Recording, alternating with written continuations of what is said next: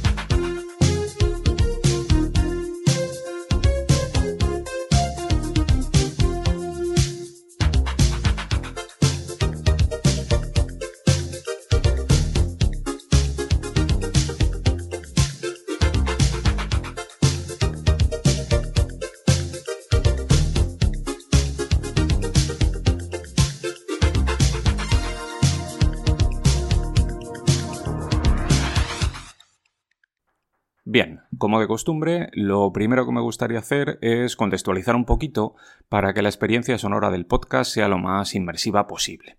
Y para hacer esto vamos a viajar al pasado para recordar cuáles eran las películas que teníamos en cartelera en el año 1984, cuando se estrenó Super Detective en Hollywood. Hablamos de títulos míticos como Érase una vez en América, La mujer de rojo, Footloose, Karate Kid, La historia interminable, 16 velas, Cazafantasmas, Top Secret, Loca Academia de Policía, Tras el Corazón Verde, Indiana Jones y el Templo Maldito, Gremlins, eh, Terminator, 2010, Una Odisea 2, 1984 o Dune, la peli de David Lynch.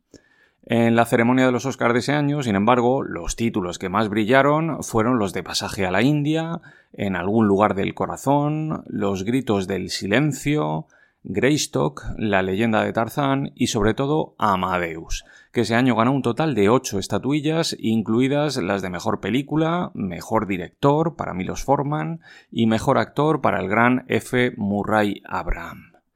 En lo que tiene que ver con la música, ese año, en 1984, sonaban en las radios de todo el mundo canciones de gente como Tina Turner, George Michael, Bruce Springsteen, Bonnie Tyler, Van Halen, Prince o Madonna. Sin embargo, puestos a elegir, de 1984 yo me quedo con el tema Time After Time, de Cindy Lauper. you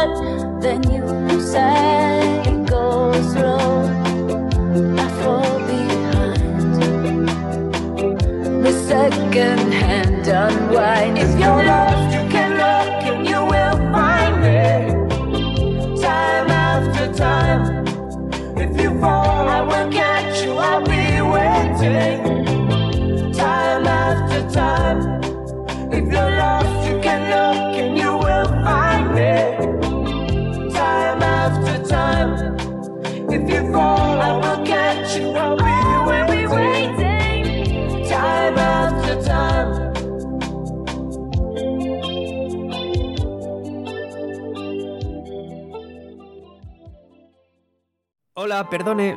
¿Sabe cómo llego al castillo de Cagliostro? Ah, bueno, es muy fácil, mire. ¿Conoce la colina de las amapolas? Me suena. ¿Está cerca del Valle del Viento? Sí, pero el viento se levanta bastante por ahí en esta época. Mejor vaya por el reino de los gatos.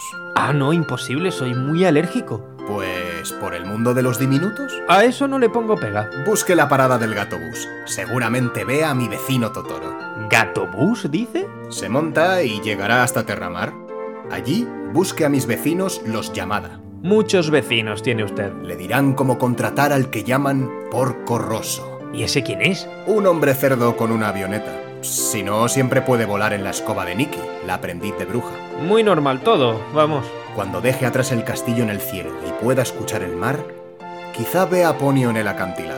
Me da miedo preguntar, pero... Es una niña pez. Me lo temía. Y cuando vean el castillo ambulante, aterricen. ¡Qué follón de castillos! Y ya está. Muy fácil. ¿Fácil?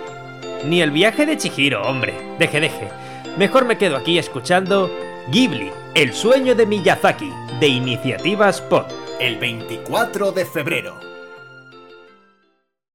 Bien, lo que vamos a hacer ahora es hablar sobre la producción de Superdetective en Hollywood, una película que surgió de la mente del guionista Daniel Petrie Jr., un auténtico especialista en el género de las buddy movies que tiene en su currículum títulos como las dos primeras películas de la saga Superdetective en Hollywood o también pelis como Querido Detective, Dispara a Matar o Socios y Sabuesos. Además, este hombre también ha dirigido películas como Operación Soldados de Juguete o Down Patrol.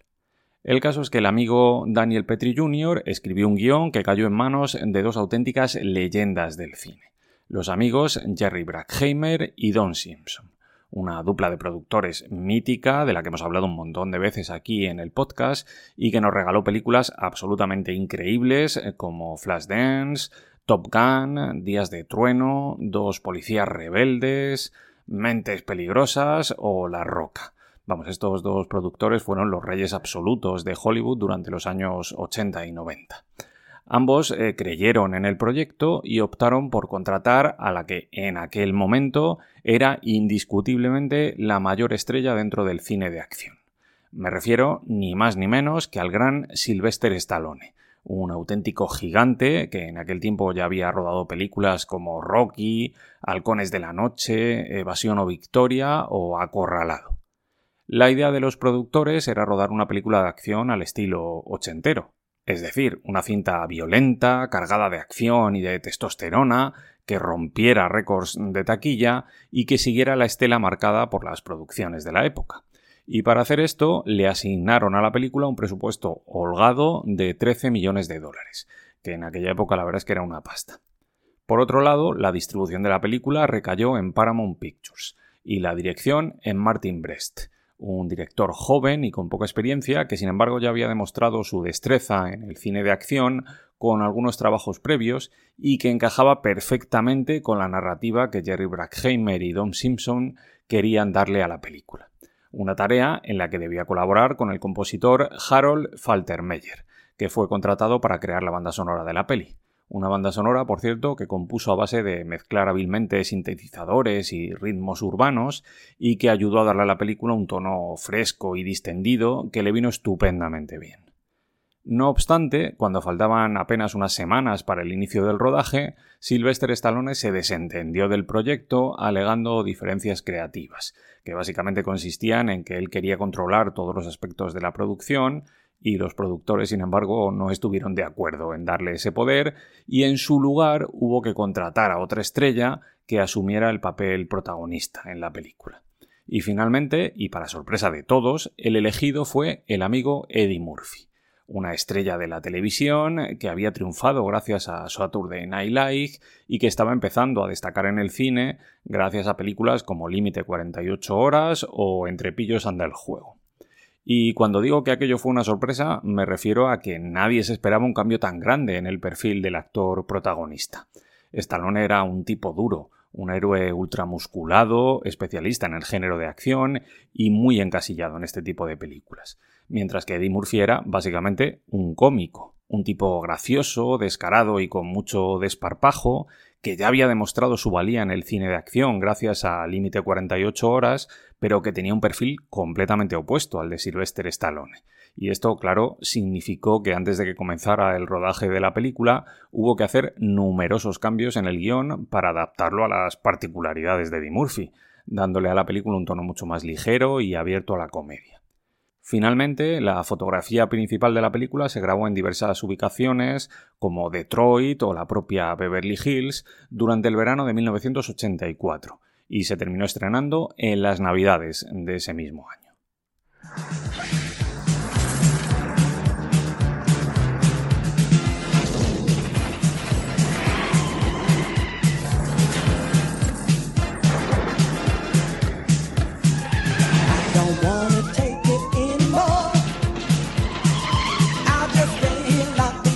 Door.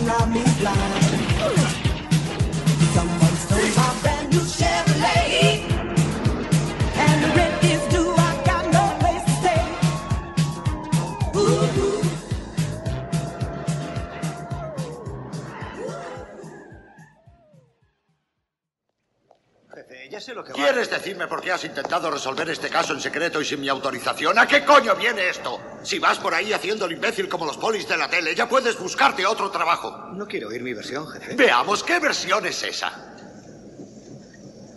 Cuénteme primero la suya. Axel, creo que ya está bien de cachondeo. ¿Sabes lo que le va a costar tu broma a la ciudad? No creo que tengamos que discutir los costes. Creo que tenemos que discutir el descaro con que me he saltado las ordenanzas. Exacto, maldita sea. El alcalde ha llamado al jefe, el jefe ha llamado al comisario y él me ha dado una patada en el culo. Lo tengo que no puedo ni sentarme. ¿Quieres decirme de dónde sacaste el camión cargado de cigarrillos? Es el de la redada de Derron. De la redada de Derbon, si eso ocurrió hace una semana. Ese camión tenía que estar precintado en el He depósito. intentado decirte. Jeffrey, nadie te ha dado vela en este entierro. Este no es mi armario. Escucha, Axel.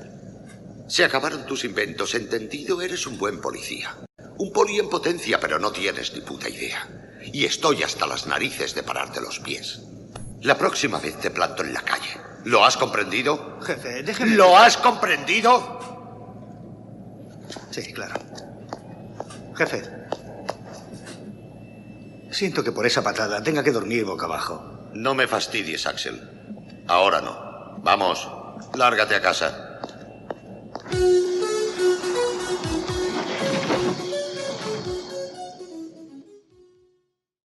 Lo siguiente que vamos a hacer, como siempre, es hablar de la trama de la película, de la historia que nos cuentan en Super Detective en Hollywood.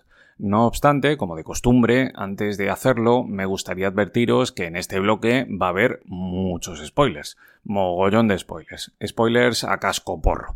Tenedlo en cuenta si aún no habéis visto la peli, que no quiero estropeársela a nadie. Como sabéis, este aviso de spoilers lo hago siempre. Es verdad que en este caso se trata de una peli estrenada hace ya, no sé, 40 años. Pero bueno, por si acaso no cuesta nada hacer este aviso. Así que nada, venga, y dicho esto, ahora ya sí, ahora seguimos. Vamos al lío. ¿De qué va Super Detective en Hollywood? Bueno, pues para empezar, la película nos deja claro ya desde el principio que lo que tenemos entre manos es una película de acción, y de hecho no tarda más que unos segundos en hacerlo. Y es que la trama arranca en Detroit, donde conocemos a Axel Foley, que como todos sabéis está interpretado por Eddie Murphy. Foley es un detective que tiene sus propias reglas. En la primera escena nos muestran cómo el tipo se las arregla para arrestar a unos delincuentes que se dedican al contrabando de objetos robados. Pero lo hace liándola pardísima, la verdad es que lía una que no veas, con un camión de gran tonelaje que recorre la ciudad llevándose por delante todo lo que pilla hasta que finalmente consigue detener a los malos.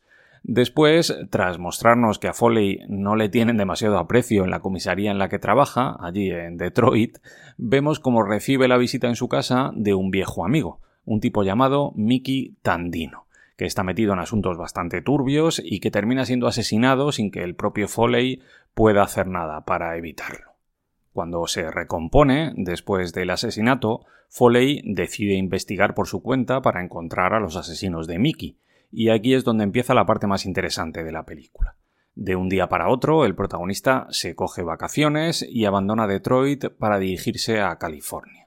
Sin embargo, al llegar allí se encuentra con que las cosas no son fáciles. Los tipos a los que busca son gente bastante peligrosa y escurridiza, y además enseguida Foley tiene problemas con los propios policías de Beverly Hills que le ven como un entrometido que puede poner en peligro su investigación. En particular, tiene sus más y sus menos con el teniente Andrew Bogomil, que está interpretado por el gran Ronnie Cox, y también con los agentes John Taggart y William Roswood, a los que dan vida unos estupendos John Aston y Jude Reinhold. En cualquier caso, gracias a sus métodos poco ortodoxos y a la colaboración final de Taggart y de Roswood, con los que termina haciendo buenas migas, Foley acaba descubriendo que el asesinato de Mickey está relacionado con un negocio de obras de arte falsificadas. Concretamente, todo gira en torno a un tipo llamado Victor Maitland, que está interpretado por Steven Berkoff y que es un marchante de arte corrupto y con pocos escrúpulos. Al final, después de varias escaramuzas y de pasearse por Beverly Hills durante varios días dando la nota y metiéndose en todo tipo de líos, Foley es capturado por los hombres de Maitland y está a punto de ser asesinado. Sin embargo, al final, precisamente gracias a Taggart y a Roswood, que le echan una mano, Foley se salva y logra acabar con la vida de Maitland y de su lacayo Zack, que fue quien asesinó a Mickey al principio de la película. Después, el teniente Bogomil le cubre ante sus superiores para evitar que se metan líos y al final Axel termina regresando a Detroit escoltado por sus nuevos colegas, pero antes de irse primero paran a tomar unas birras para celebrarlo.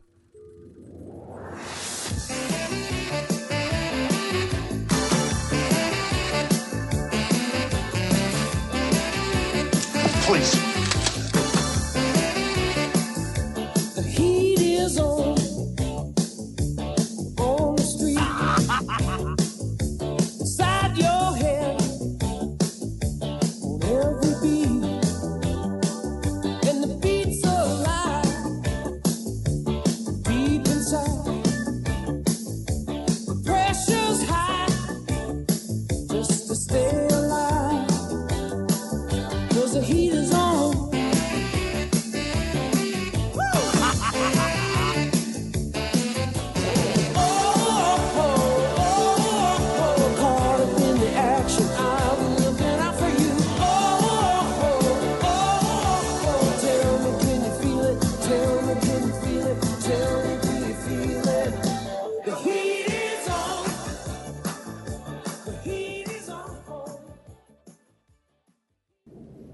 ¿Le gusta esa pieza? Sí, me gusta. Me preguntaba cuánto debe costar. 130 mil dólares. ¿Está de cachondeo? Claro que no, en serio, es una pieza muy importante. ¿Ha vendido alguna? Sí, ayer mismo, un coleccionista. ¿Está de cachondeo? No, en serio, yo mismo hice la venta. El siguiente bloque, como siempre, se lo vamos a dedicar a los nombres que forman el equipo técnico que hizo la película. Empezando, como no puede ser de otra manera, por el hombre que se sentó en la silla del director. En este caso, el señor Martin Brest, un cineasta estadounidense nacido en el Bronx en 1951 y que empezó su carrera en el cine dirigiendo la película Un golpe con estilo una comedia que fue protagonizada por George Barnes, Art Cadney y por el gran Lee Strasberg. Después de eso, ejerció como guionista en la peli Juegos de Guerra, aunque no fue acreditado, y en 1984 se hizo cargo de la que indiscutiblemente es su película más conocida. Me refiero, claro, a Superdetective en Hollywood. Una peli super mega taquillera que le permitió acceder a otros proyectos también bastante comerciales. Entre ellos, la peli Huida a Medianoche, que tenía a Robert De Niro y a Charles Grodin como protagonistas, y por la que él llegó incluso a recibir una nominación a los Globos de Oro, o Esencia de Mujer, la estupenda adaptación de la película homónima que fue dirigida por Dino Risi en los años 70 una versión que fue muy bien recibida por la crítica y que recibió varias nominaciones a los Oscar y a los Globos de Oro, entre ellas la nominación como mejor director para el propio Martin Brest y la estatuilla para Al Pacino como mejor actor protagonista. Desgraciadamente, a partir de aquí su carrera pegó un bajón considerable y el amigo Brest solo volvió a dirigir dos películas. Conoces a Joe Black, que es una pastelada tremenda, con Brad Pitt como protagonista, y una relación peligrosa. Una comedia romántica protagonizada por Jennifer López y Ben Affleck, que es un bodrio espectacular. Madre mía, qué cosa más mala. Bueno, eso en cuanto al director. Por otro lado, en lo que tiene que ver con el reparto, bueno, pues evidentemente el nombre más destacado dentro del elenco es el de Eddie Murphy, el gran Eddie Murphy un actor muy querido por unos y tremendamente odiado por otros, que nació en Brooklyn el 3 de abril de 1961. Su infancia la verdad es que no fue fácil. Su padre era policía y fue asesinado cuando él tenía solo 8 añitos, y como consecuencia de esto, él y su hermano pasaron algún tiempo viviendo en hogares de acogida. En cualquier caso, en lo que tiene que ver con la interpretación, Eddie Murphy tuvo claro desde el principio que quería dedicarse a la comedia. De hecho, sus ídolos de infancia eran Richard Pryor y Peter Sellers. De modo que empezó su carrera haciendo monólogos en clubes nocturnos y en 1982 creó su primer espectáculo para televisión, un show llamado Delirious, que se emitió en HBO y que tuvo una muy buena acogida por parte del público. Esto le abrió las puertas de Saturday Night Live y en poco tiempo se convirtió en uno de los cómicos más populares de la televisión norteamericana. En cuanto al cine, su primera película fue Límite 48 horas, la peli de acción en la que compartía protagonismo con Nick Nolte. Y desde entonces la verdad es que no dejó de trabajar. Entre sus títulos más destacados tenemos pelis como Entre pillos anda el juego, El chico de oro, El príncipe de Zamunda, 48 horas más, El profesor chiflado, El negociador, Doctor Dolittle, Bowfinger el Pícaro o Dreamgirls, por la que llegó incluso a ganar un Globo de Oro y además obtuvo una nominación a los Oscar. Además, ha prestado su voz a películas de animación megataquilleras como Mulan o Shrek, y también ha aparecido en varios videoclips musicales. Sin duda, hablamos de uno de los actores más populares y taquilleros de la década de los 80, una grandísima estrella que tuvo su papel más popular precisamente con Super Detective en Hollywood, una saga que de momento ha tenido tres películas y que pronto va a estrenar su cuarta entrega. Al margen de Eddie Murphy, que como digo es la gran estrella de la película, en el reparto tenemos también a gente como Jude Reinhold, que es un actor de comedia con una cara muy reconocible y al que hemos podido ver en películas como El pelotón chiflado, Desmadre en las aulas, eh, también en Los Gremlins, en Por favor maten a mi mujer o en Vaya Santa Claus.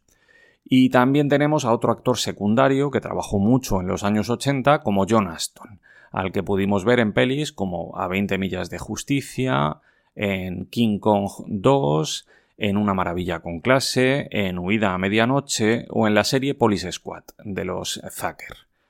Junto a ellos dos eh, tenemos a un veterano de auténtico lujo como Ronnie Cox, del que ya os he hablado varias veces aquí en el podcast, porque fue uno de los grandes villanos de la década de los 80, y lo hizo gracias a películas como Robocop o Desafío Total y también participó en títulos inolvidables de aquel periodo como Alerta Roja, Neptuno Hundido, Taps, Más allá del honor o Justicia de Acero.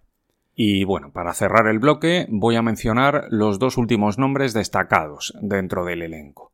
En este caso, los de Lisa Eilsbacher y Steven Berkoff, dos secundarios de lujo en la película.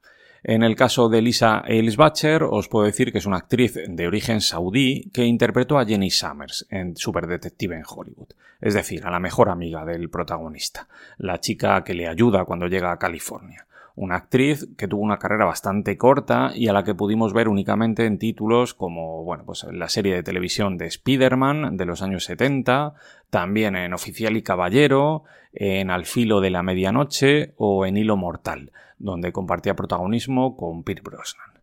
Con respecto a Steven Berkoff, pues cabe mencionar que es un actor británico habitual en la escena teatral que tuvo una carrera muy interesante en el cine gracias a pelis como Barry Lyndon, Atmósfera Cero, Octopussy, Rambo Acorralado Parte 2, Caza Legal o Soldado de Fortuna.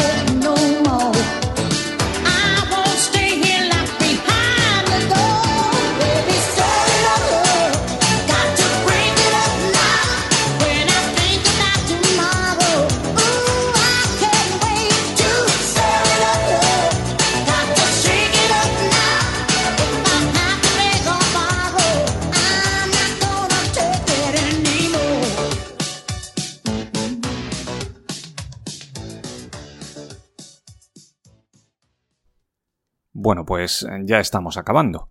Pero antes de dar por finalizado el programa, quiero recordaros que Superdetective en Hollywood se estrenó el 5 de diciembre de 1984 en Estados Unidos. La película tuvo un presupuesto de alrededor de 14 millones de dólares, lo que la convertía desde luego en una superproducción muy pero que muy potente en aquellos años. Y la verdad es que en poco tiempo se convirtió en un enorme éxito de taquilla.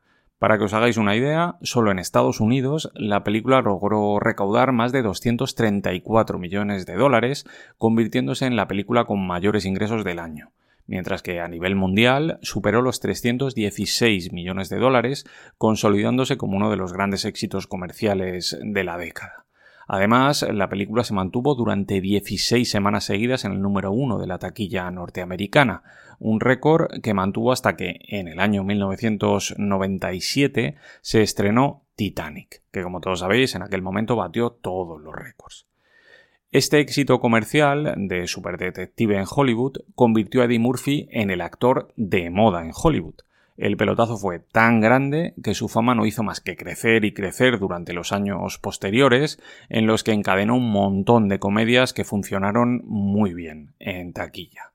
Desde mi punto de vista, Eddie Murphy se convirtió en uno de los grandes iconos cinematográficos de toda la década, probablemente con una fama que rivalizaba con la de otras grandes estrellas de la época como Harrison Ford, Tom Cruise, eh, Mel Gibson o el propio Sylvester Stallone.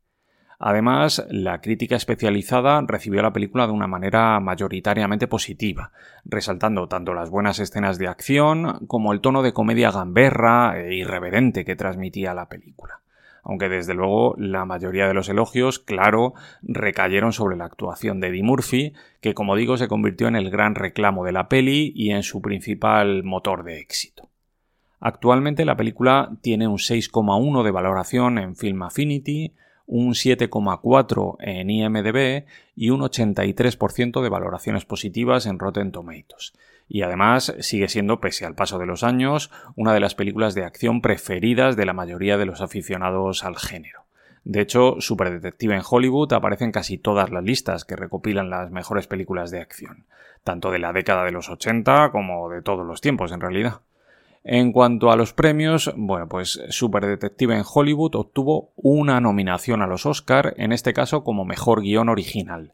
También obtuvo dos nominaciones a los Globos de Oro en las categorías de Mejor Película y Mejor Actor para el propio Eddie Murphy y también sendas nominaciones a los BAFTA y a los Grammy por la inolvidable banda sonora creada por Harold Faltermeyer.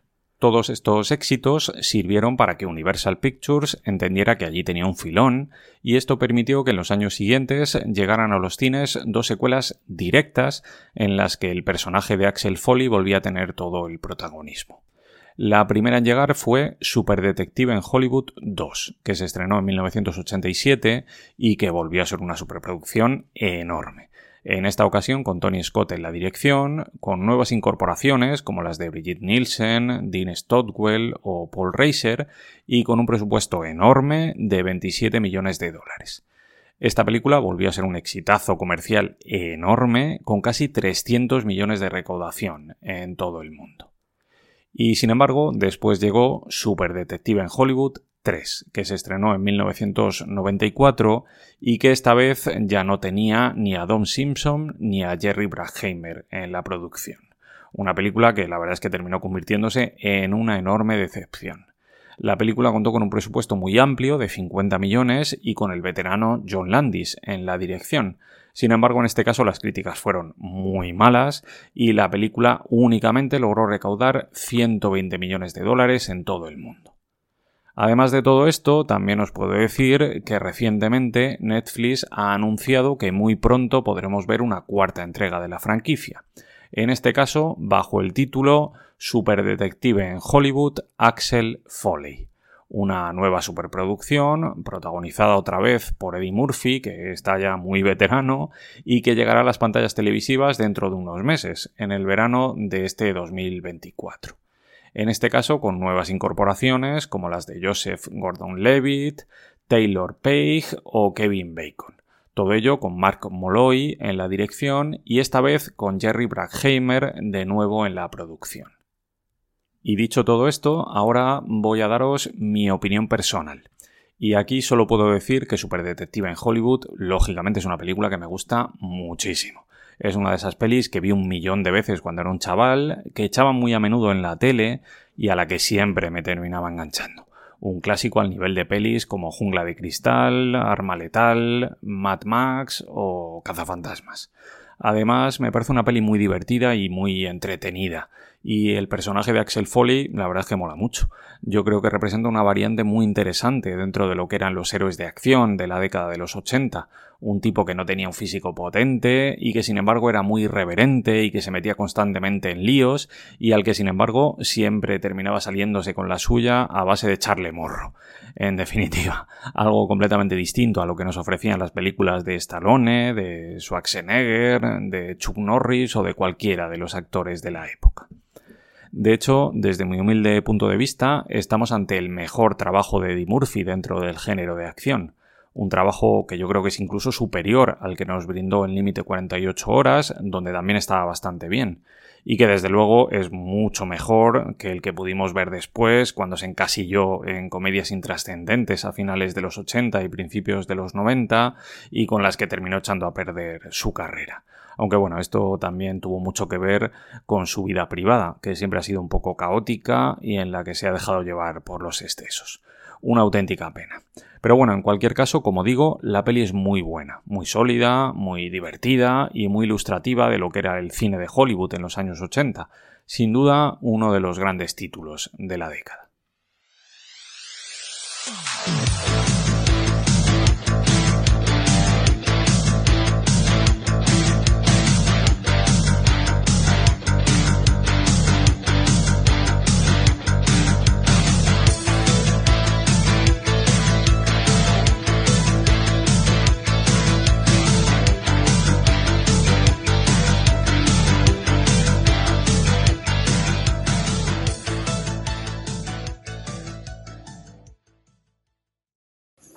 Busco a Víctor Mayland.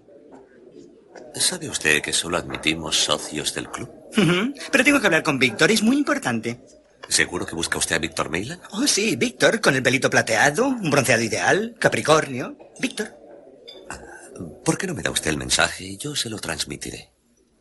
Vale, transmíteselo. Dile a Víctor que soy Ramón, eh, que nos conocimos la semana pasada, y dile que, que he estado en la clínica y que, o sea, que me han pegado una porquería de esas. Y claro, compréndelo. Yo creo que Víctor debería ir al médico a que le vea. No vaya a ser que le caiga la pichula a cachos. Será mejor que se lo diga usted mismo. Y ya está. Por mi parte, nada más. Con esto me despido. Pero antes de marcharme, quiero recordaros que si os ha gustado el contenido del programa, podéis seguirme en iVoox, en Spotify y en el resto de plataformas. También en redes sociales a través de Twitter y de Instagram. Y bueno, ya de paso, también quiero recordaros que tenéis disponible en Amazon el libro De Spielberg a Marvel, un repaso por el mejor cine comercial de los últimos 50 años. Un libro que he escrito con mucho amor por el cine y que estoy seguro de que os va a gustar. Os animo a que os lo compréis. Os dejo los enlaces de compra en la descripción de este audio. Y ya está amigos, nada más. Nos vemos muy pronto. Un abrazo muy fuerte para todos.